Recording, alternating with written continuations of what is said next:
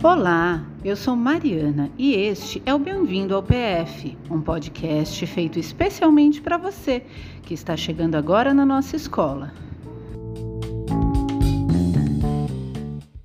Nesse episódio, vamos conhecer rapidamente um pouco da história do PF.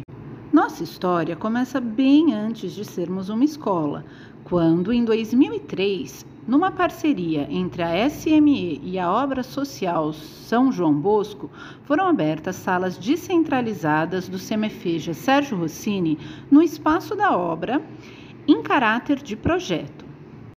Naquele momento, a obra fazia o atendimento da liberdade assistiva e de acompanhamento de medidas socioeducativas de menores, e eles tinham muita dificuldade em encaminhar alunos para matrícula nas escolas de EJA e os alunos tinham dificuldades de se manter estudando.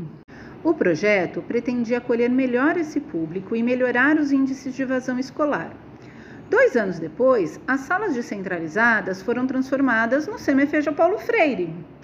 Desde então, a escola se tornou uma referência para o encaminhamento de jovens e de adolescentes pela vara da infância, a SETA, o COMEC, os abrigos, casas de acolhimento, CRAS, CAPS, centros POP e vários outros serviços e instituições de assistência social e serviço médico.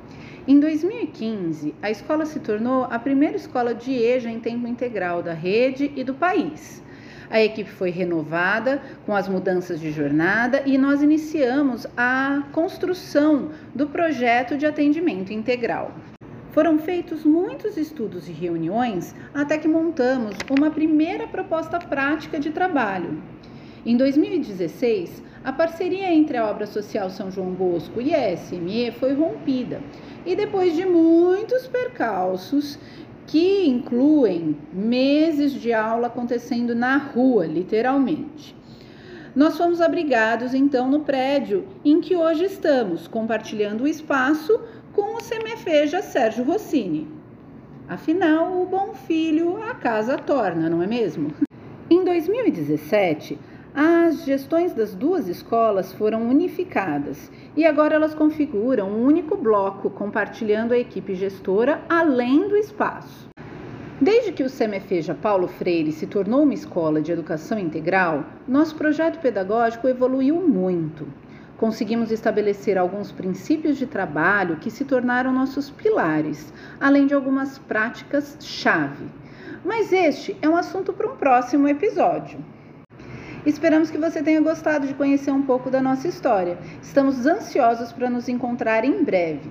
Seja muito bem-vindo!